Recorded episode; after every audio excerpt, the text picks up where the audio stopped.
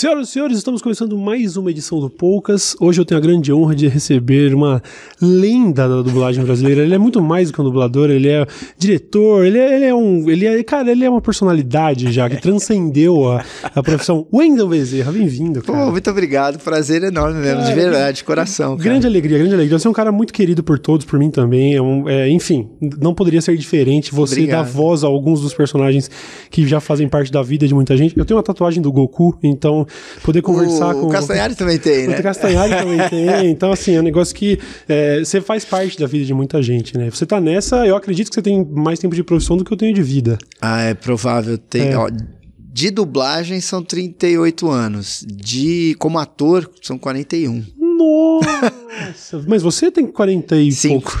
Ah, você começou, tipo, muito, muito Sim, sim. Isso é uma coisa que acontece é, com frequência de pessoas do mundo da dublagem? Porque eu sei, por exemplo, o Garcia Júnior começou com Também, 6, criancinha, 7 anos. É. isso é, ou não? Eu acho, assim, é que ah, o Garcia, por exemplo, Uhum. outros dubladores que eu conheço, eles começaram novos porque os pais eram dubladores. Então, Hum. tava sempre ali no estúdio acompanhando, aí um dia aparece uma criança lá num filme, "Ô, faz ali. Ah, não era o meu caso, né? Eh, eh, Eu comecei fazendo teatro, mas meus pais não tinham nada a ver. Foi essas, esses acasos da vida, essas coisas que acontecem do além. Aham. Tipo, um dos meus irmãos foi num programa, sabe, tipo Xuxa? É eu não lembro qual que era, né? Quer dizer, acho que eu não era nem nascido. E um programa infantil, e aí ele participou do programa, participou de uma brincadeira, fez alguma improvisação lá, gostaram, e aí chamaram ele de novo, ele passou aí. Aí nisso, minha mãe foi frequentando, porque ela levava ele ali, foi. Então aí tá- tem um filho aqui fazendo não sei o quê. Ah, Ah, e aí foi assim. Aí meu irmão foi chamado para fazer um, um teste para uma peça de teatro, que era a Gota d'Água, para ser filho da Bibi Ferreira e do Francisco Milani. Isso em 78. Uhum. Aí precisava de duas crianças. E aí tinha eu. Eu falei, ó, tem um menorzinho aqui também. Aí eu tinha que falar ó, duas falinhas lá, eu falei, aí então tá bom. E aí foi. E aí foi. seguiu. Exato. Caraca, então não, é não tem nem como te perguntar se você, sei lá, se imaginava chegar onde chegou, porque a sua vida foi se- desde sempre. Você tá Hum. Exato. nesse- Às vezes as pessoas falam, qual foi a sua primeira dublagem? Eu falo, meu, não faço ideia. Porque eu não sabia que eu ia virar um dublador, que um dia eu ia não sei o que, que um dia eu ia ter que responder isso. Eu Uhum. entrava no estúdio, gravava e ia embora, saca? Não- então, até eu penso em inventar um dia uma puta história assim, dessas, saca, emocionantes. Fala, Sim, sim. É porque é, bo- é bom isso, né? Tem, tem- ser legal. tem uma galera que fala que alguns, alguns é, humoristas, pessoas da mídia que tem essas histórias meio de Cinderela, a cada, a cada entrevista, ele, história- era, ele era um pouco mais pobre quando ele era criança. Ele era um pouco mais sofrido. Que É verdade, é Dá uma verdade. romantizada aí, né? É, e, e o lance é, você é, fazendo essas vozes que todo mundo conhece e tudo mais, o Goku, o Bob Esponja, o Bear Grylls e tudo, é, você realmente, eu disse no começo, pra mim você é muito mais do que isso, porque você realmente transcendeu, você é uma personalidade, ah, você não é, talvez pros desavisados, você é ah, o dublador do Goku, Aham. mas pra muita gente você é o Wendell Sim. Bezerra, você já tem um Sim. canal no YouTube que é mega estourado também e tudo mais. é, cara, é muito legal. É muito legal. Mas e aí, como. É, pra você, existe essa consciência de que, pô, eu sou o Wendel Bezerra, sou muito maior que. Não é muito maior, Não, eu obviamente. entendi. Mas você entende? É, como é pra você ter isso, por exemplo, eu sei que se você fez isso desde sempre, é difícil dizer se você sonhava em chegar nesse estágio um dia, porque essa é a sua realidade desde sempre, mas quando você olha, sei lá, 20, 30 anos pra trás é, e olhar onde você tá hoje, como é? Cara, é muito louco. é muito. Porque assim, é, é bem isso. Eu. O mercado de dublagem é totalmente behind the scenes, Uhum. né? Então as pessoas estavam acostumadas com isso. É... Ah, você lá faz um trampo, passa na TV, um baita filme estourado e não sei o quê, mas ninguém sabe quem é você. E vivia-se assim, e ok, beleza. Ah, até que eu comecei a fazer o Dragon Ball. Que eu fiz o teste, fui escolhido fazer o Goku, Uhum. e o status quo era o mesmo. Beleza, comecei a dublar, era mais um trabalho, como vários outros que eu já tinha não feito. existia, não existia. Você, para você não foi é, uma Não. parada muito grande. Isso na- o Dragon Ball já era bem popular na época. Há quanto tempo, aliás, você O Z, que foi quando eu comecei a dublar, foi em 99, faz 20 anos. Certo, certo. E, mas eu não acompanhava. Teve o, o- Dragon Ball original antes, mas eu não assistia, não acompanhava e tal. Então eu não conhecia muito. Então quando eu peguei o teste, foi um lance tipo assim: ah, ah, legal, peguei um teste. Vou fazer um trampo aí. Uhum. uh, só que aí, com o tempo, né, ele, ele começou a passar, acho que na, na Bandeirantes, eu acho. E, e aí, com o tempo, começa a vir uma revista especializada, faz uma matéria aqui, aí vem um programa infantil, não sei o que, faz uma matéria aqui. E o que aconteceu? Começaram a descobrir meu nome. Certo. Então, uh, as pessoas sabiam que a, a, a, voz do Goku era de um cara chamado Wendell. Era uhum. meio que isso.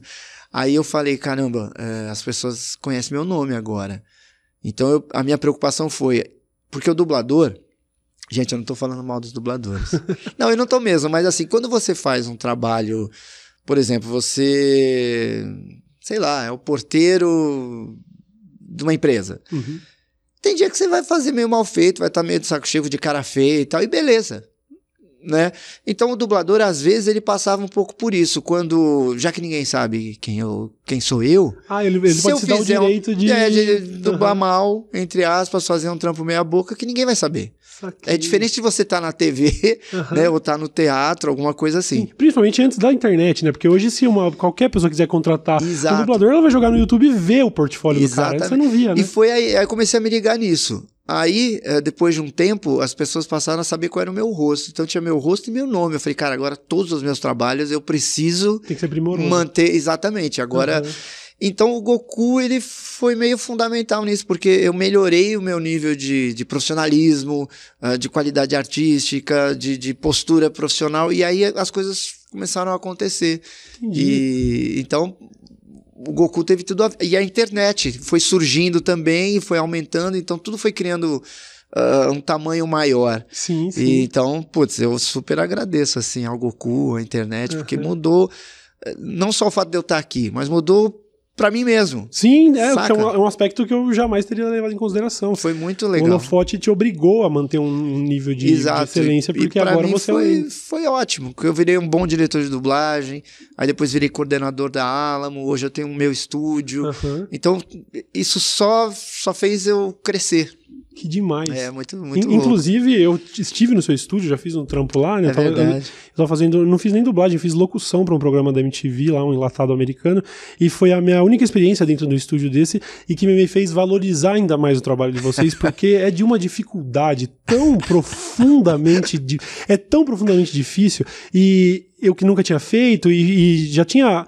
Tava começando a ficar acostumado com essas oportunidades de, ah, fazer uma ponta no filme, ah, legal, não sou Sim. ator, mas, uau. mas ficar atrás do microfone dentro do estúdio é, né? e regravar dez vezes a mesma parada e achando, cara, isso ainda tá ruim, ainda tá artificial, ainda parece.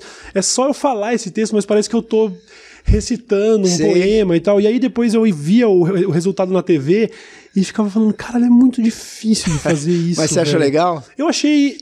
Uh, é, sempre tem os lados bons e ruins, uhum. né? Eu acho que foi um pouco traumático, porque o que aconteceu no meu caso foi que as pessoas queriam aquele meu comportamento do YouTube, de uma época uhum. mais frenético e tal, só que aquele comportamento ele vinha do meu texto, tipo, do, do, eu só conseguia fazer aquilo porque era natural, eu não uhum. conseguiria ter um, eu nunca tinha tido a experiência de ter um roteirista e falando assim, vai lá, Cauizão, daquele seu jeito lá esse texto aqui. Uhum. E a, aquilo foi assustador, eu Sim. não conseguia fazer direito Sim. e acredito que até, até hoje foi, não vou dizer meu pior trampo, mas Cara, foi muito difícil. Te deixou desconfortável. Me deixou desconfortável. E aí, você, que é, também dirige e tudo mais, tá, deve estar acostumado a receber gente assim como eu que Sim. cai de paraquedas por outras oportunidades, por outros caminhos, né? Eu, eu sei que, obviamente, é, para isso, pra esse, isso continuar se repetindo, esse negócio de ficar chamando atores famosos para fazer papéis e tudo mais, se isso tá se repetindo é porque de alguma maneira funciona Sim, claro. comercialmente, com o público e tudo mais.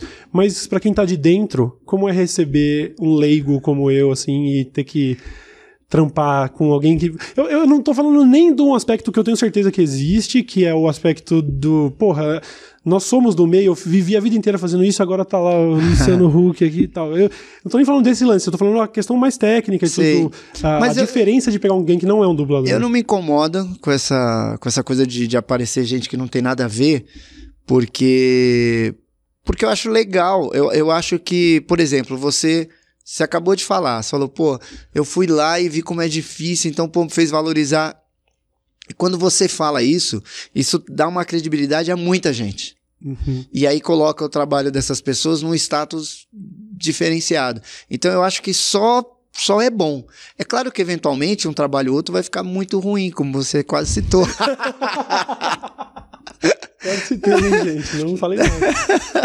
mas, é, mas via de regra, eu acho que é uma coisa que, que, que colabora, que ajuda, que engrandece. Uhum. Quando você vê, sei lá, Fernando Montenegro, o Chico Anísio falando, não, esse trabalho aqui é assim por causa disso, disso, disso.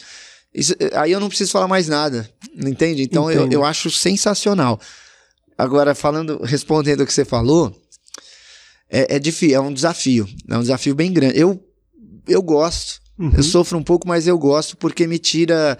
Parece meio clichê, mas é- me tira daquela zona de conforto. Legal, um desafio. É, Uhum. porque. E eu até às vezes discuto isso assim com os meus diretores lá do estúdio, porque. Te obriga a achar outras soluções. Uhum. Eu quero que, o- que, né, que o celular pare aqui. Eu posso fazer isso aqui. Sim. Ah, Só que eu não posso fazer isso porque eu não tenho braço. Vamos Eu que tenho que achar outra solução. Então eu gosto um pouco disso. Uhum. No oit- 70, 80% das vezes eu consegui tirar um trabalho legal. Sim. Às vezes não tem saída, o cara não vai te entregar porque, porque ele não tem aptidão nenhuma para aquilo. Certo. Mas é. Mas porque algum engravatado lá falou, não, tem que ser o cara. É, exato. Mas via de regra eu consegui sempre coisas bem legais, assim, Ah. de depois perguntar pra pessoa, sei lá, a gente vê o filme junto, eu perguntar, você se viu lá? O cara, não, eu esqueci que era aí. Eu falei, pô, então. Ótimo, Era isso que- caraca. Porque essa é a pior coisa, quando o, o espectador tá assistindo e tá vendo o tempo inteiro que é o Cauê. Uhum. Ele não tá vendo o personagem lá. Sim. E é, esse- é assim que eu meio que trabalho com, sei lá, com Star Talents, né, que eles chamam, de, de tentar fazer o, que- o, que eu, o que eu sinto quando eu tô fazendo, que é esquecer que sou eu aqui Uhum. e aí eu me transporto para lá. Demora um pouco para que isso aconteça, mas a hora que vai, e depois quando o cara assiste, ele fala, puta, É, deve ser muito gratificante. é, deve ser. Mas, mas como é que fica pra você, que é uma figura extremamente popular, com, com relação a esse negócio de as pessoas é, não querem ver o Wendell lá. E elas não vêm de fato, porque é, é, um- é uma voz que, apesar de ser extremamente familiar, as pessoas Aham. já, ela já tá totalmente associada. A voz do Goku e a voz do Bob Esponja, Aham. elas são elas, não tem esse problema. Mas é, isso, você acha que isso pode acontecer em certo ponto? Com figuras como você, o Briggs, eu citei o Garcia Jr. também, que pessoas que são minimamente interessadas nesse universo, quando você, você tá casualmente passando um trailer de uma coisa e fala, Aham. porra, isso aqui é o Wendell. E tem, tem, tem, existe esse aspecto negativo, talvez, assim, de pensar, pô, mas isso, é- isso ficar popular demais, como é que fica minhas dublagens futuras, né? E, é, eu fico um pouco nessa nesse drama às vezes que eu, eu me pego por um outro lado. Sei lá, você vê um filme com sei lá, com Robin Williams, já morreu, né? Mas sei lá, Will Smith, né? Aham. Ah, ah, um exemplo bom que eu dou, que é o, meu Deus, eu não falei o nome dele porque eu esqueci, caramba, que fez o Coringa, um O Coringa que Heath Ledger, foda. o penúltimo? Não, o Antes dele foi o, o Jack, Jack Nicholson. Nicholson. isso. Isso. Ah, quando você vê um filme dele, você não fala, ah, o Coringa, né? Você fala, ó, o Jack Nicholson, deve ser Sim. bom e tal. Ah, então, às vezes eu vejo por esse lado. Alguém fala, ah, o Wendell. Como acontece? Às vezes as pessoas falam, pô, vou assistir porque é você, eu sei que. Mas às vezes, sei lá, tipo o Buddy Valastra, aí alguém pega, ah, olha o que eu vejo, aí bota o cabelo saiyajin nele, ou, ou, ou o chapéu de. Eu mesmo, acho que eu já até falei sobre essa brincadeira de, de ver o Bear Grylls. Falar assim, lógico que ele vai sobreviver, mano. Ele é o Goku, caralho. Você, Então, como que ele vai aí às vezes, é bem, é às vezes, mesmo. às vezes eu acho legal pra caramba, mas às vezes eu falo, Uhum. puxa, isso não pode acontecer, porque de repente algum cliente pode achar que eu não sou uma boa escolha, justamente. Eu fico um pouco às vezes nessa, nessa crise, mas acho que é o preço também de. É, Por exemplo, aconteceu um negócio incrível que foi ah, o Bear Grylls fez uma série pra Netflix uhum. é, interativa. eu acho que eu acompanhei esse caso. E esse aí, caso cara, sabe lá Deus por quê? Porque assim, não é culpa da Netflix. Eles mandam, eh, eles contratam empresas que mandam dublar em várias línguas, Certo. né, no mundo inteiro, até para agilizar, enfim. E aí essa empresa mandou para um estúdio no Brasil e esse estúdio sabe lá Deus por quê? Hum, Achou um cara que meio que me imitava. Certo. Mas que eu vi, eu vi, eu vi toda a repercussão desse caso. Eu vi como as pessoas ficaram revoltadas. Tipo, é, Netflix, que merda é essa? Cadê e o coitado, eles nem sabiam, não tem como saber. E aí, o que foi legal foi isso, não se falou muito em, ah, não é a voz do Bear Grylls, ou esse não é o mesmo dublador. As pessoas citavam o meu nome. Sim. E, e essa ficha caiu assim, eu falei, caramba, as pessoas realmente sabem meu nome, É. não estão falando da voz, estão falando, pô, cadê o Wendel Bezerra? Eu quero o Wendel Bezerra, o Wendel Bezerra, o Wendel Bezerra, o Wendel Bezerra. E aí, quando eu fui para Los Angeles, numa reunião lá com a Netflix, por causa da, da Unidub, né, que é o meu estúdio, a gente trabalha para eles, todo mundo sabia quem eu era. Porque essa bomba chegou lá em, em uma hora. Estourou lá em Los Angeles. Tipo, o que, que aconteceu? Que, quem que é esse Wendel? O que, que fizeram? E, então, isso foi legal, assim, pessoalmente, que eu achei bacana as pessoas é, é, diferenciarem o personagem do ator, né, da Sim. pessoa. E, e é legal também quando eu chego lá num, num cliente lá fora e o cara sabe quem é. Pô, demais. Que aí demais. também isso, te dá outro status na hora que você vai conversar Sim. e tal, né? Não, isso, isso é a prova cabal de, de que não é um problema, esse que eu falei que poderia ser um Sim. problema, porque de fato. O exemplo que você deu, aliás, eu acho que é muito bom do lance do Jack Nicholson ou de qualquer coisa. Pô, vamos ver o, o Batman do, Me- do Ben Affleck, sabe? Ninguém tá preocupado em, ah, mas isso não é o Batman, isso é o Ben Affleck. Não, a figura ela, é- ela tem uma relevância e ela trabalha em parceria com o personagem. E aí É, eu tenho certeza que você tá exatamente. nesse, nessa fase, sabe? Surgiu um trampo novo. É um- eu acho que é um caminho que acaba sendo até esse lance de vou assistir porque foi o Wendel que fez. Sim, né? acontece bastante as pessoas me falarem do tipo, ah, eu nem gosto desse tipo de filme, mas vou ver. Uhum, Tipo, ah, porque a dublagem vai estar boa, sabe essas coisas? sim. E pra mim isso é muito legal. Eu tento dividir um pouco isso com os dubladores, dividir no sentido de, gente, é importante. Vamos lá, tem que ser diferente, a postura tem que ser outra, e não sei o quê. É, é- é engraçado, eu não vejo isso como uma Olha, olha o que eu, olha o que eu consegui, olha, é, é o contrário, eu quero aumentar, elevar o nível da coisa, sabe? Colocar em outro patamar. Sim. né? Behind the scenes era outra época, agora a gente vive um outro momento que a internet está aí e, e para mim é muito legal. Sim, eu acho que é também com- completamente inevitável que fosse aparecer as figuras dos dubladores, Sim. porque era de democratização de informação. Eu Exato. quero ter um canal no YouTube, eu vou mostrar meu rosto e acabou. E o meu canal, por um acaso, eu- os meus vídeos começam falando: Oi, eu sou o Wendel, bom dia, bom... porque eu queria um pouco separar isso. É legal, que, ô Goku, não sei o que, claro. Uhum. Poxa, eu devo muito, muito, em vários aspectos pessoais, emocionais, profissionais, ao Goku. Ah, mas eu sou o Wendel também, Sim. né? Sim, sim. Muito doido, muito doido. Esse negócio de você falar do, de- do que você deve, inclusive aspectos emocionais e tudo.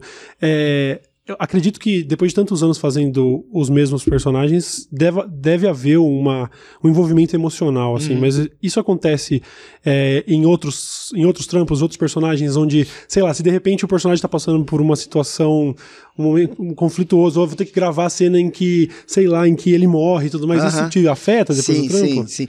Eu não sei se depois, depois tem que ser algo muito profundo, assim, pra eu ficar pensando e tal, mas na hora, sim, eu choro, eu, eu morro de dar risada, Aham. é, eu, eu me emociono mesmo, assim, eu, eu, eu embarco numas que, que...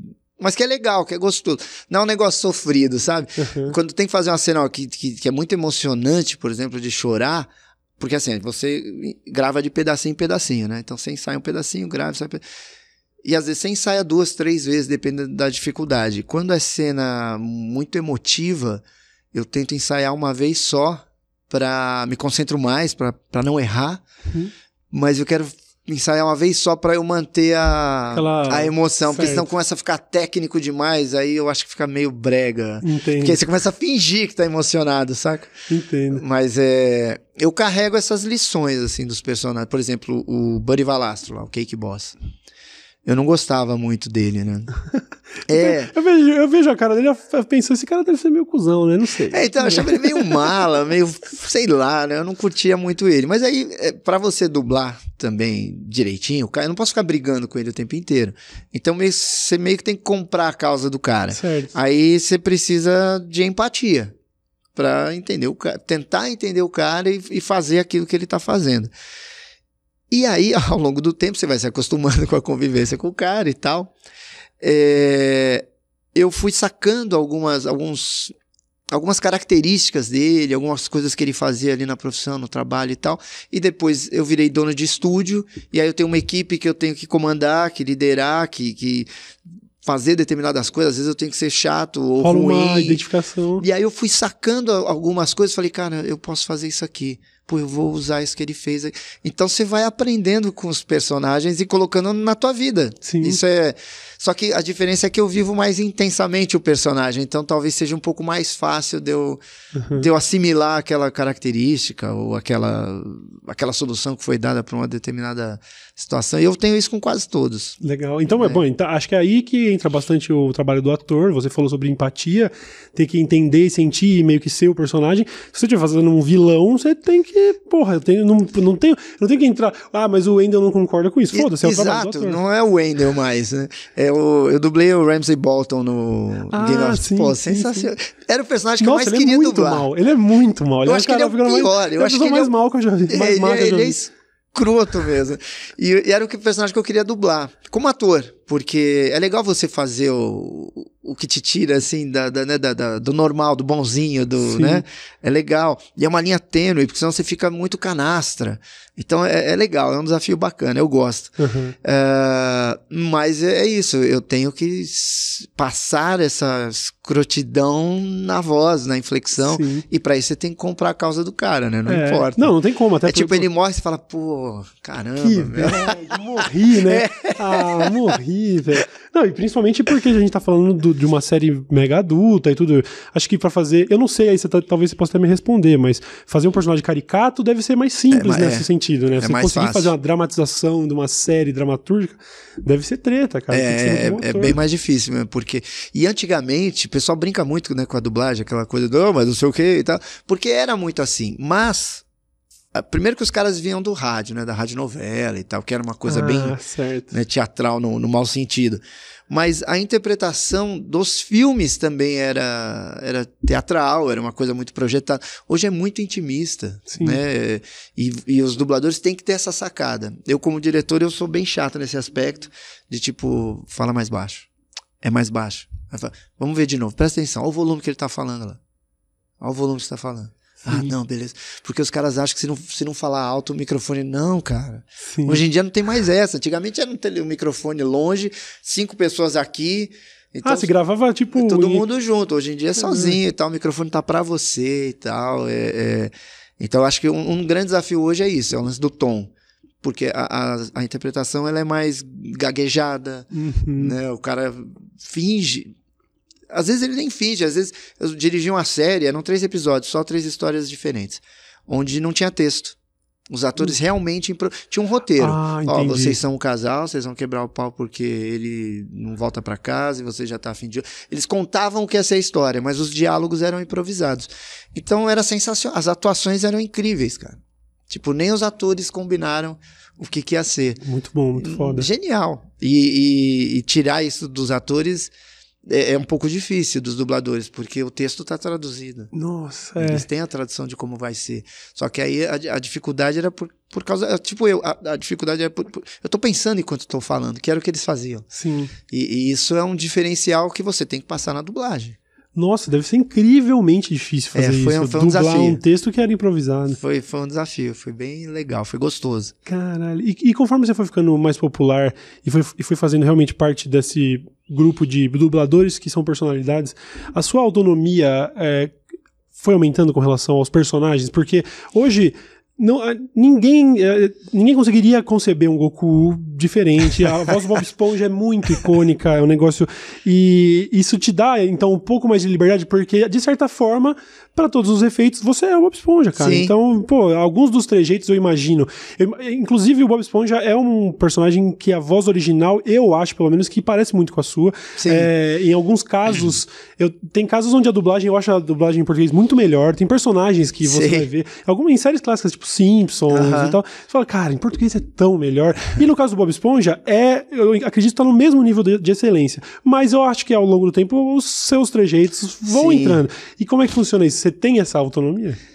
Sim, é, o Bob Esponja, se você assistir primeira temporada, talvez até segunda, a voz é diferente da de hoje. Ah. Porque eu ficava meio engessado mesmo. Mas é, isso é quanto tempo atrás? Quanto tempo você tá no 20 Bob. Esponja? 20 Esse- anos esse de ano Bob faz Esponja. 20 anos. Nossa! É, eu fiquei também meio assustado. eu tô ficando velho. e, é, pô, eu era namorador na época. Hoje eu tenho três filhos, cara. E é, muita coisa acontece em 20 anos. É, cara? né? E o Bob Esponja tem que continuar lá. E o pessoal quer ouvir a voz, né? Estão prontos. Eu ia, eu ia pedir pra você fazer a intro do programa, mas eu falei, não, deixa quieto. Depois a gente entra nesses, nesses pedidos. Aí, assim, eu seguia muito, eu ficava meio. Esse que você falou, meio engessado. Aí, a hora que eu vi que, não, esse personagem é meu, já vi que eu quero me divertir mais. Então, eu fui dando uma melodia pra ele, fui achando uma voz que, claro, não saía do que era, mas que me, me deixava mais confortável pra cantar, pra sussurrar, pra gritar, pra dar todas as nuances que, que, que surgem ali, né? Uhum. Então, é, é, e, e exatamente isso. Às vezes a gente vai gravar um promo, alguma coisa fora de um episódio, e o pessoal meio que me ouve mais. Vem com texto, e aí eu, já- eu já nem pergunto se pode. Eu já Uhum. troco isso aqui, já troco isso aqui, já falo. Porque eu sei como é que eu, Sim, o Bob sim. Esponja falaria Porra, aqui. você, cara, você tá há 20 anos. Eu tenho certeza que qualquer pessoa ali na, na liderança que vai bater o martelo se pode ou não deve estar menos tempo na empresa do que você faz, Bob É Esponja. tipo né? isso. E aí, então, tem, tem uma certa autonomia, claro, dentro do que é razoável, né? Sim. Pra, pra mexer no texto, pra mexer nas falas, pra dar. Eu, eu fiz já duas. eh, dois chats com o Bob Esponja, as pessoas perguntando e o Bob Esponja respondendo. Caraca. E meio que sem filtro. Então vinha de tudo. Sim. As perguntas tanto de criança quanto de adulto e tal. E eu respondia pelo Bob Esponja. Ninguém me direcionou antes, ou Sim, saca? Nem- O que é até meio que perigoso. Ah, de certa Se forma, eu tô sim. bem louco e resolvo. Vou causar hoje. Tô bravo com o seu, com o seu nick, né? Não, de certa forma pode ser perigoso, mas é isso. Depois de 20 anos fazendo, sabe? Quer dizer, Sim. você conhece mais do que ninguém, Bob Esponja, acho perfeitamente justo. Mas você já teve problema desse tipo, onde as pessoas querem o personagem tal, tal, mas aqui não cabia, ou coisa do tipo? Já, já, já levou puxão de orelha porque, Já. porque fez algum personagem. É? Já. É, não, não entendi muito porquê, mas o, o Neymar, eu gravei pro, pro Neymar um videozinho de, de Goku e de Bob Esponja. Uhum. Só que foi assim: é, eu peguei imagem de, de internet, episódio no, no YouTube, Uhum. e, e falei alguma brincadeira, né? Do tipo, ah, eu jogo melhor do que você, qualquer coisa assim, não lembro mesmo. E então aparecer. Imagina o, a- o quadro aqui né, do celular. Então tá lá a cena e eu pequenininho aqui falando, aparecia os dois, né? E ele postou, né? Ele postou os dois vídeos. E aí o, o do Bob Esponja, o pessoal falou, pô, você não pode fazer isso. Falei, mas eram imagens do YouTube, não, não peguei um episódio que não foi ao ar. Sim. Ah, não, mas não pode. Eu falei, pô, o cara. Pô, pro Neymar ainda, né? Uma É, moral, exato, né? exato. É bacana. Ele postou. Eu acho que na minha cabeça, ah, de repente tem algum jovem que acompanha futebol e tal, que não assiste mais porque acha que é coisa de criança. Uhum. Aí quando ele vê o Neymar curtindo, ele fala, pô, de Pois babaquice, vou assistir. Então, e, e sem contar que é mundial, né? Ah, o Instagram do cara é mundial. Sim, então, sim. O mundo inteiro viu que ele curte Bob Esponja. Sim, né? sim. Não, e o Bob Esponja também é mundial, o Goku. O Goku, inclusive, que agora vai ter a Olimpíadas do Japão e tudo. Exato, vai Eu ser imagino- embaixador. É, né? eu imagino que deve ser uma felicidade ver que os, os seus personagens, eles estão sempre evoluindo e cada Sim. todo mundo ama cada vez mais eles, você acaba conseguindo ir junto, Aham, né? é, eu tenho um pouco essa sorte, assim. É, porque, é, é- é claro, eu tenho a qualidade do, do meu trabalho, eu passei, fui escolhido nos testes. É possível, a gente nunca vai saber, mas é possível que, que parte, de repente, do, do sucesso da coisa foi por eu ter feito bem, né? Talvez eu tenha contribuído de alguma forma. Ah, mas o fato é que muitos caras que, que eu dublei, né? Se perpetuaram, né? O Sim. Goku, o Bob Esponja, o Bear Grylls tá, sei lá, quantos anos no ar. O Cake Boss também, há quantos anos. Uhum. O próprio Robert Pattinson que eu dublei lá na saga Crepúsculo. E aí dublei ele em vários outros filmes. O cara foi crescendo, crescendo, crescendo. Vai ser o Batman. Eu aham. torço pra que, Tem que, que eu, que ser. eu Ah, tem que Tem ser, que cara. ser. Porque ia ser demais. Bezerra. Não é nem por ele, mas pô, pelo Batman, saca? Sim, Porra, sim. dublar o Batman deve ser muito caraca, legal. velho. Ia ser, ia ser demais. Então eu eu tenho um pouco essa sorte, mas acho que. Ah, que a sorte quando pinta você também tem que estar Lógico, preparado, né? Via pra- de regra, na minha opinião, sorte é oportunidade e ação. Exato. Raramente você vai ter a sorte de achar 100 reais na cair rua. no teu. É, sabe? Mas é, eu, eu acho assim, ah, o cara, você viu o golaço que ele fez? Que isso não, pô, se ele chutou a bola, foi foda-se, não tem sorte. Você tomou uma atitude Exato. e colheu os frutos. Não, não vejo nenhum demérito nisso, absolutamente. É, o, o que eu ia te perguntar era assim, você. Ah, desculpa Eu te cortar. Não, mas é que você favor. falou de autonomia lá antes dos Ah, personagens, sim. eu lembrei de uma outra coisa. Uhum. Que como, exato, o meu nome foi crescendo assim e, e em vários aspectos. E aí, ah, dentro da dublagem também, né? Obviamente, eu, eu fui testando também a autonomia com relação a algumas coisas. Certo. Então eu dublei ah, o Edward Norton, eu dublei ele várias vezes, eu dublei ele no Birdman. Certo. E ele faz um cara escroto. Escroto, ele é escroto. E aí tem uma cena que ele vai falar de uma crítica de, de, de teatro, né? Ele fala, tá vendo aquela mulher ali que. Como é que ele fala? Que a cara dela parece que ela lambeu o rabo do mendigo, a bunda do mendigo, alguma coisa assim. Uhum. E, e aí eu gravei o filme e tal, não sei o quê. Aí depois veio correção, né? Do cliente pedindo para trocar. é, eu não, sei- não lembro se foi rabo ou bunda que eu falei, por traseiro. Uhum. Aí eu mandei um e-mail falando: não, não vou fazer.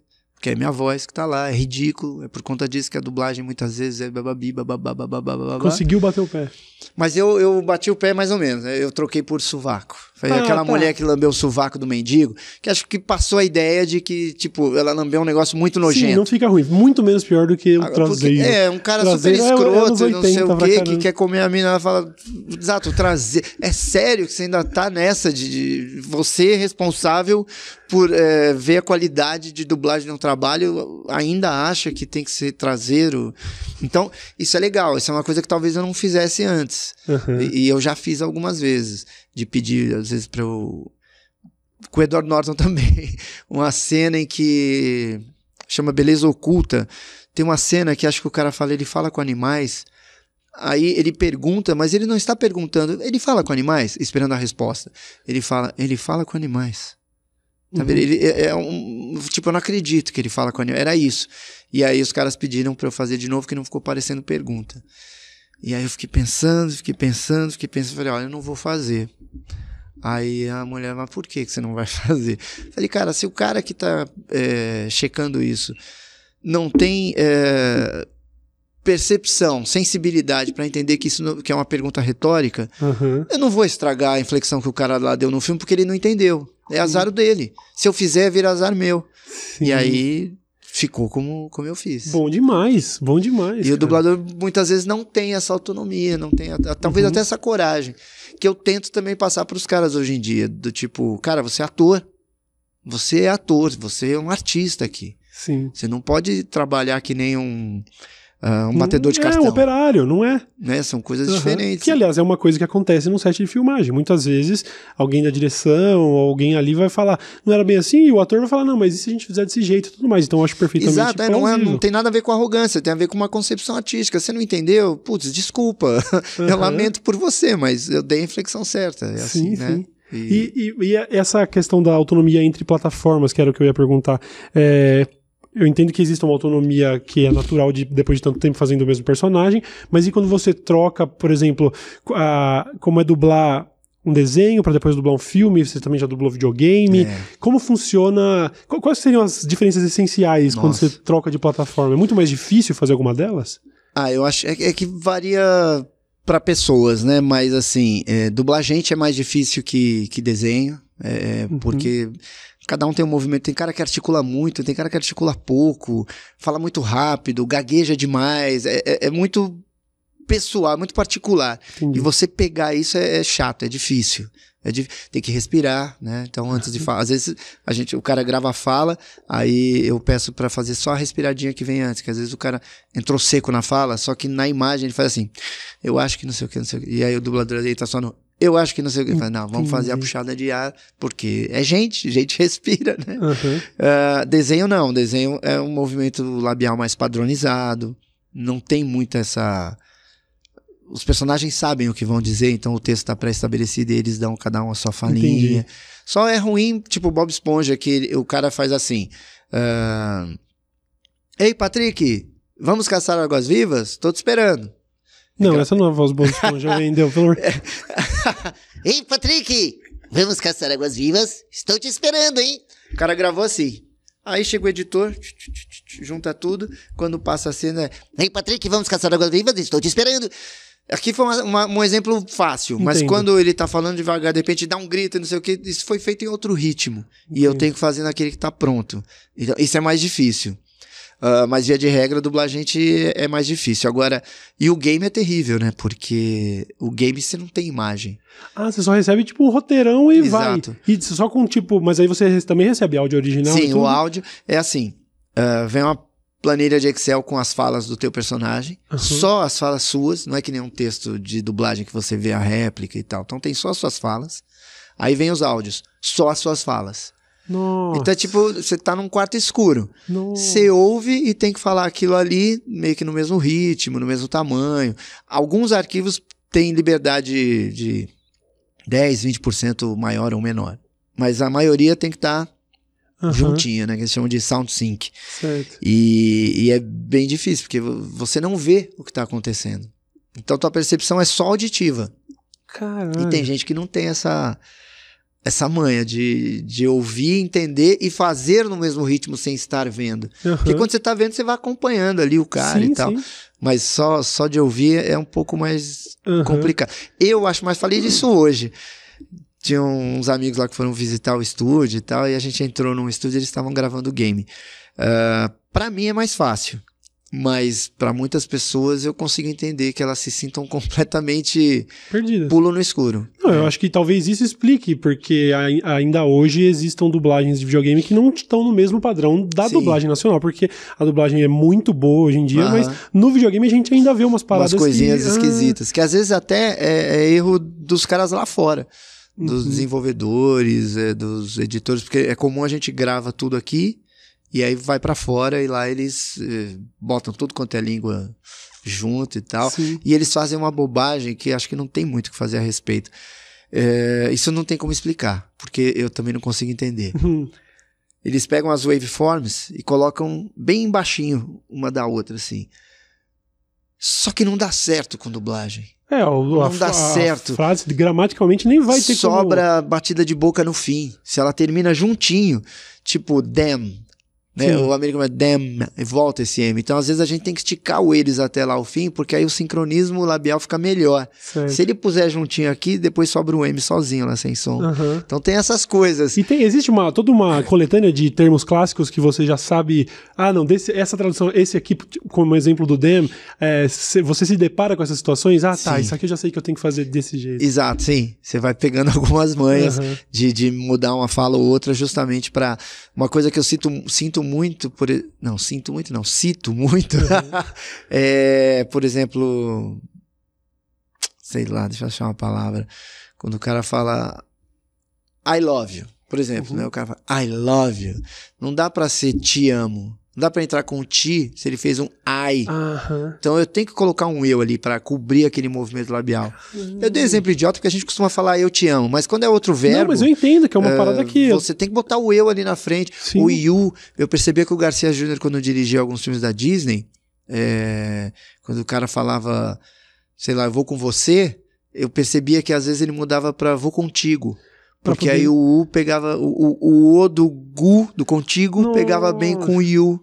E, então tem umas coisinhas que às vezes a gente já sabe como é que vai ser o movimento labial e procura. Sim. E que, nossa, nunca passou pela minha cabeça o tamanho da dificuldade que Porque é quanto mais parecido for, mais você engana quem Sim. tá assistindo. Porque a ideia é a dublagem não aparecer.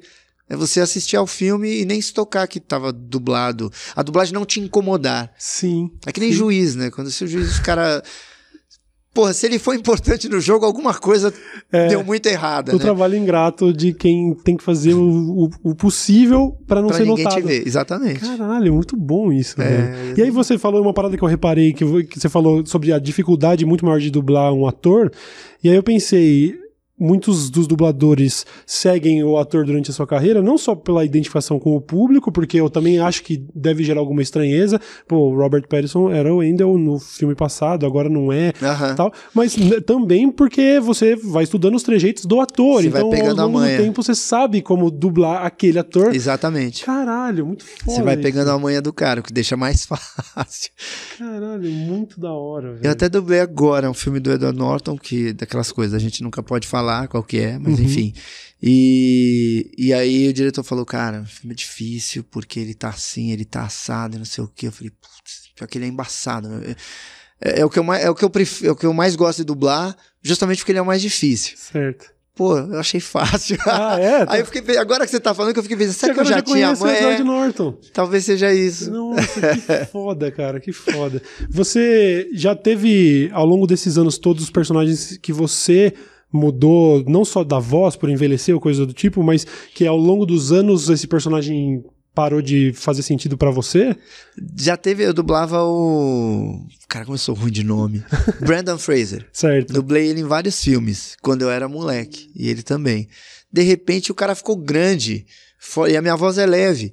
E, e aí quando eu assisti, acho que a Múmia, com o Briggs dublando ele, eu falei, pô, tem muito mais. Eu ia ficar ridículo. Minha voz ia ficar ridícula nele. Uhum. Então tem isso. Eu, eu- uma série que eu dublava, Um Amor de Família. Era Married with Children. Já assistiu Sim, isso? sim. Pô, cara, eu adorava aquilo.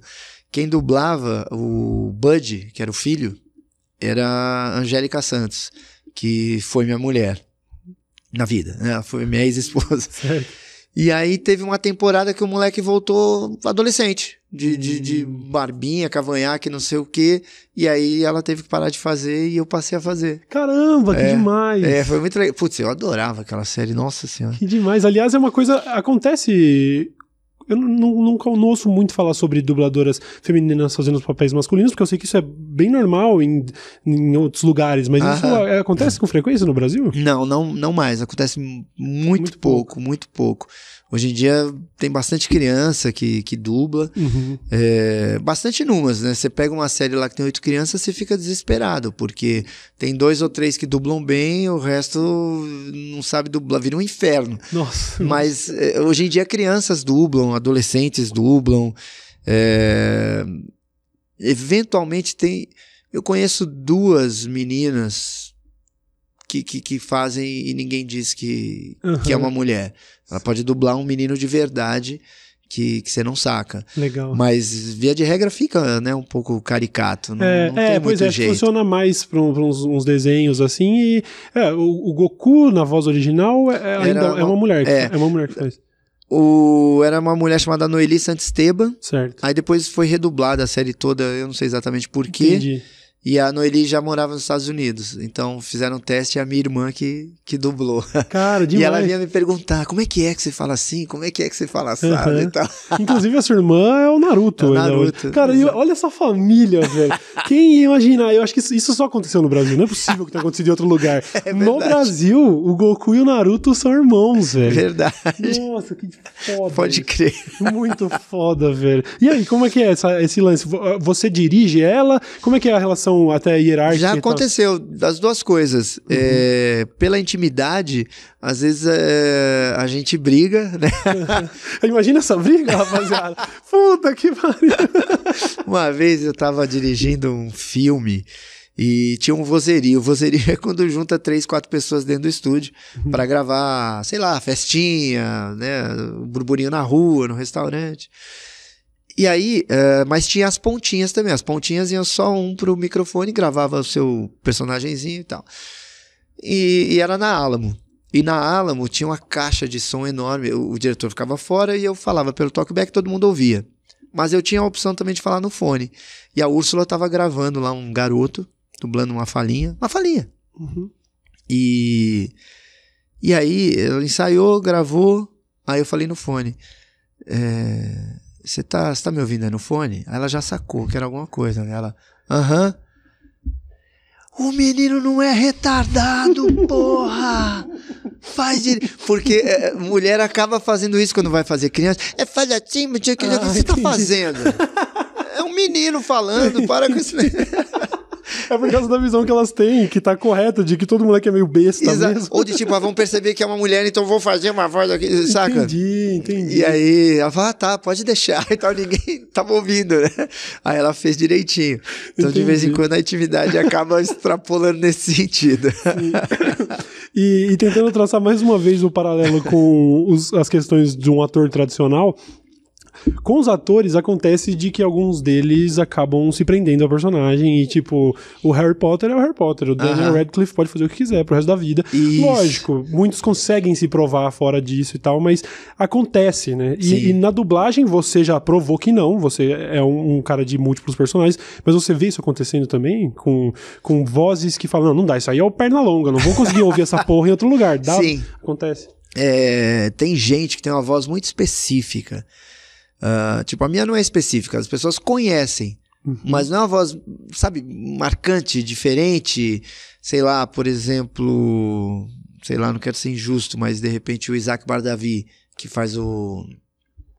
O Wolverine. Certo. Ah, entendi, é uma voz voz dele é muito muito marcante. Aham. Então, por exemplo, eh, se, se ele dublar três pontinhas num filme, né? O garçom aqui no começo, o índio no meio e o delegado lá no fim, você sabe que é a mesma cara, que é a mesma Entendi. voz. Ela, ela é muito marcante, sim, eu entendo. Ela tem uma Pra personalidade leigo, muito pra alguém que não forte. acompanha ou não conhece dublagem, não conhece, às vezes, percebe. Aham. Né? Isso eu acho um pouco ruim, porque te tira a possibilidade. Ou já perguntaram, ah, você já fez a voz do Bob Esponja em algum outro desenho? Eu falo, não, né? Porque. Não. É, não, é o Bob Esponja, né? Não, Sim, não tem sim. jeito. Mas eu fazia um- uma série que era muito legal, cara. Não sei se você já assistiu, 31 Minutos. Não. Cara, é muito legal. É um Muppets pobre.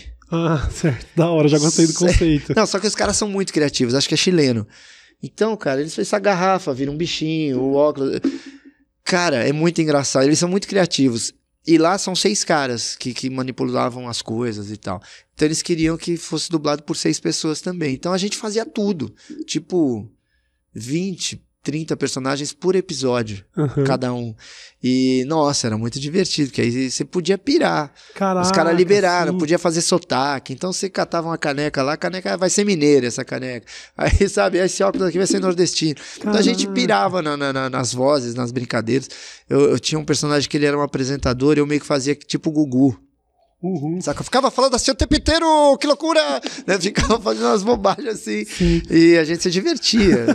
Fiz lá o Paulo Maluf, num, num político lá, num boneco. Que, a gente se divertia. Cara, isso é muito legal, porque aí você tem realmente, você pode imprimir uma parada cultural que vai fazer total sentido Exato, aqui. exatamente. Caralho, e como, como que funciona isso é, com outros trabalhos maiores? É, eu tenho certeza que existem o pessoal que tá lá verificando e que fala, não, isso pode, isso não pode, mas é uma troca ah, de, de figurinha o tempo todo pra tentar adaptar a coisa. Ó, eu acho que essa piada faria sentido assim no Brasil, porque desse jeito não é legal. Como, como funciona esse negócio? Hum, Não, não, não tem tanto assim por causa da velocidade de, de produção. Ah, é muito. É sempre muito É, corrido. quando é um muito filme para cinema, dependendo do filme, a cliente até tá acompanhando junto ali, você pode trocar uma figurinha, mas via de regra, o estúdio meio que decide e aí volta ou não. Entendi. Quem assistiu fala, não, isso aqui não. Quando é uma série, você, ao longo do tempo você já conhece o que, que o cliente deixa, o que, que não deixa, o que, que pode, o que, que não pode e tal.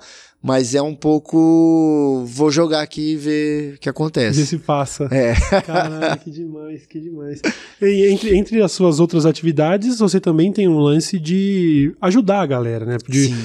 essa, esse lance de ser um comunicador e de saber se expressar, eu tenho certeza que é um problema pra muita gente, Sim. é, as pessoas tímidas e tudo mais. Como que funciona isso? Fala um pouco mais sobre esse seu projeto. Então, é muito louco, cara, porque são várias coisas. Hum. Primeiro começou o canal, Uhum. né, que eu não queria fazer. Minha mulher que insistiu. Ah, é? É, porque ela sempre trabalhou com produção, com criação e tal. E aí eu botei ela pra trabalhar no estúdio comigo, ela começou a ficar entediada, né? E aí ela queria criar alguma coisa, acho que até pra ela, mas acho que ela não teve coragem. Uhum. E aí me enfiou lá. E eu, muito tempo. E deu certo pra caralho, né? Deu, Pô. cara. E eu, muito tempo afastado de câmera, então eu ficava desconfortável. Mas aí você começa a trocar figurinha com as pessoas mesmo, né? Com o público e tal. Comecei a curtir, curtir. E hoje eu gosto muito de fazer, eu gosto. Uhum. E o que, que aconteceu? Eu vou vendo aí pelo mundo lá, né? Os coaches, os não sei o quê, os conselheiros do- da, da sabedoria mundial. E eu ouvia tanta merda, cara. Ou uns caras que, tipo, o cara dizendo o que, que você tem que fazer de um lance que ele nunca fez. Sabe essas coisas? Sim. Eu E vi uma frase esses dias que eu achei muito boa. O foda do coach é que ele termina a palestra e volta pra casa de palha. Não, é foda. é foda. é Que foda. maldade. Bom, sem desmerecer nada, mas Sim, é porque sim. se você prega prosperidade. Sabe, é que, é que nem o. É, depende do que você o vende, personal né? trainer gordo, sacou? Não rola, sacou? Não rola. Não, E, e, e outra coisa que me incomodava era estabelecer o que é sucesso. Tipo, se você não fizer isso aqui, você. Uhum. é uma- sua vida acabou, você é um fracasso. E às vezes o sucesso do cara é simplesmente eu ir embora. Eu assisti minha novela a partir das 18h30, é, jogar palitinho no boteco e comer um churrasquinho de gato Eu com meus entendo, amigos. Isso é meu sucesso. Esse comportamento obsessivo de coaches, de esse papo de é, é, esto- estude enquanto eles durmam, trabalhe enquanto eles descansam. Calma, cara, nem todo mundo quer ser o Mark Exato. Zuckerberg, sacou? Exato, então isso me incomodava. E como eu vi que meu público é todo mais jovem do que eu, e eu percebia que eles confiavam em mim, gostavam de mim, me faziam vários tipos de perguntas, eu falei, cara, eu preciso. Eu preciso dar minha contribuição, saca? Uhum. E aí eu fui fazendo muito aos pouquinhos, timidamente, até que eu. Pô, acabou virando um projeto. Que, é, que eu fiz um, um curso que é, chama Liberte Sua Voz. Aí muita gente achava que tinha a ver com dublagem, por causa de voz e tal, mas não, era isso de libertar sua, o que tem dentro de você. Sim, se sente à vontade Fala. Perto dos outros, se sente à vontade com Exato. você mesmo. E eu queria deixar bem claro, eh, que até era uma brincadeira de, de, de um jogo de palavras que eu fazia, que eu não quero que você seja eloquente. Eu quero que você seja um elo quente. Bom, dá. Elo no sentido de, de saber fazer conexões Sim. e quente de ser verdadeiro. Você pode falar errado, você pode ser gago, você pode ter língua presa e se comunicar bem e, e- e- e conseguir falar, se posicionar, dar sua opinião.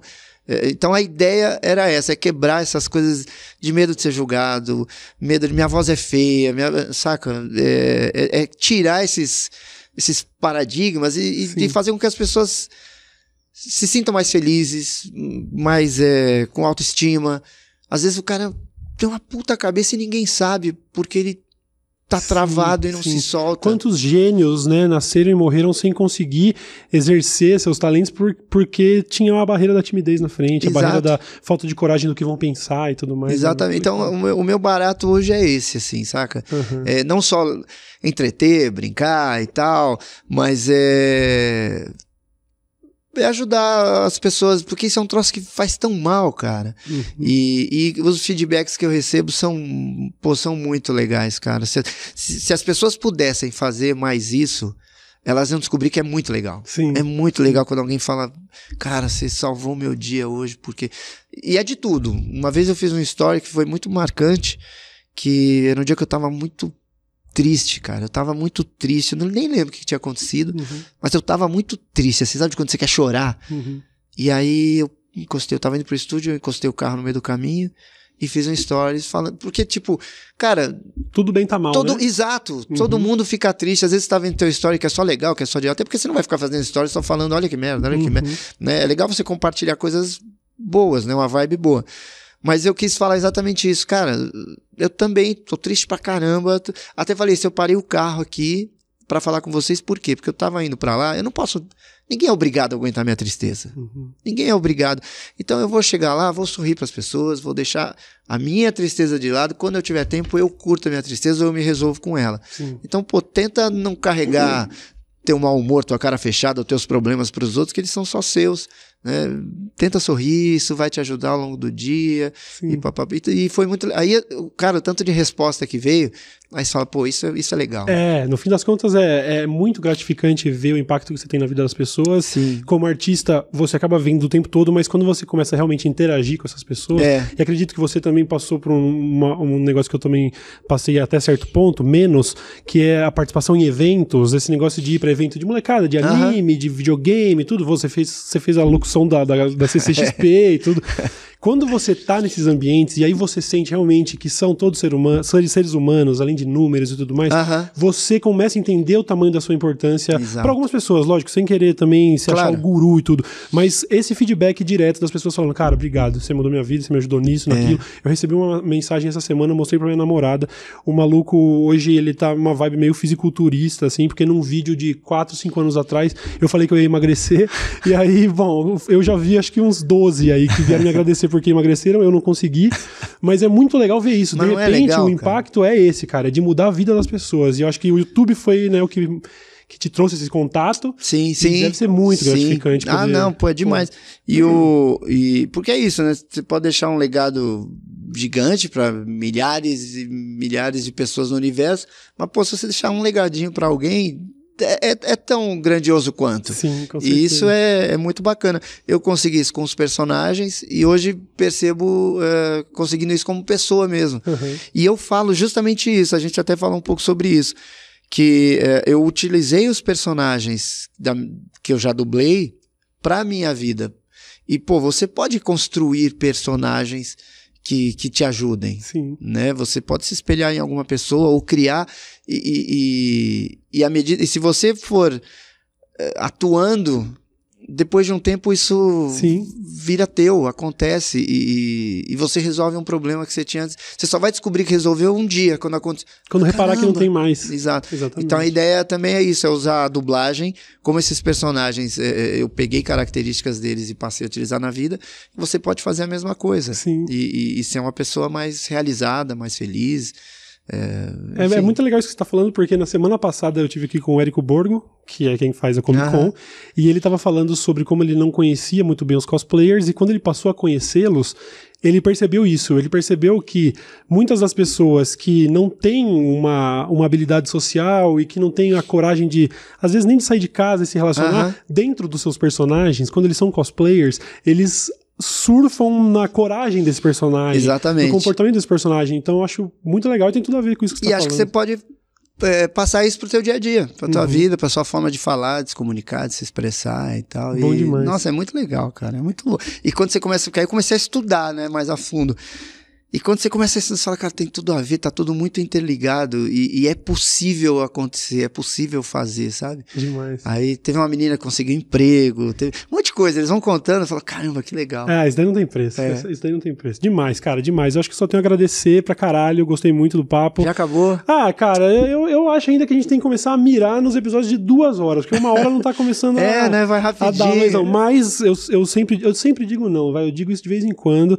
é, pros caras que eu mais gostei de estar aqui, que as portas estão abertas. E Pô, que eu já legal, fiz, obrigado. Eu já fiz duas vezes com o Castanhari e, e tô pra fazer pela segunda vez com mais gente. Pô, a hora que você quiser voltar, Pô, avisa, bacana. as portas estão abertas. Bacana, adorei também. Tem aí projetos ou coisas do tipo que você gostaria de. Cara, é tanta coisa. É coisa demais. Você me falou, né? Enquanto você chegava, você falou: caralho, eu tô numa correria. né? É, porque é muito louco. É, eu dublo, né? Eu acabei de gravar um negócio que também é daquelas que não pode falar, mas eu fiz um audiobook, assim, muito, Uau. meu, muito Caralho, que da hora. F. Cara, muito, muito legal, que acho que vai ser lançado no fim do ano. Foi um trabalho que eu gostei muito de, de, Uhum. de ser chamado. Tem o estúdio, né? Que, pô, sou dono de um estúdio, então tenho que lidar ali com a equipe, com os diretores, com os dubladores, com o cliente. Tem o Liberte Sua Voz, né? Que é o, o- meu curso online de, de comunicação, que, que não tem o tempo inteiro, né? São de tempos em tempos.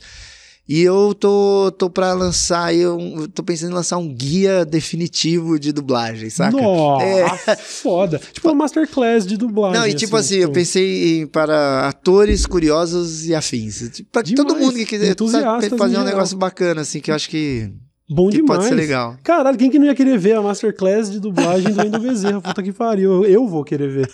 Demais, É cara. isso, muito cara. obrigado. Muito obrigado Eu que mesmo. de agradeço, verdade, foi- sou fã foi e muito legal. grande prazer ter você aqui, A velho. recíproca é verdade. Show de bola. Rapaziada, vocês sabem onde encontrar o Wendel Bezerra, procure nas redes aí, tem canal no YouTube, tem atividade por todo canto. É um homem de muitos talentos e que com certeza merece sua atenção. Aí, certo? A gente se vê no próximo episódio. Até mais. Tchau, tchau.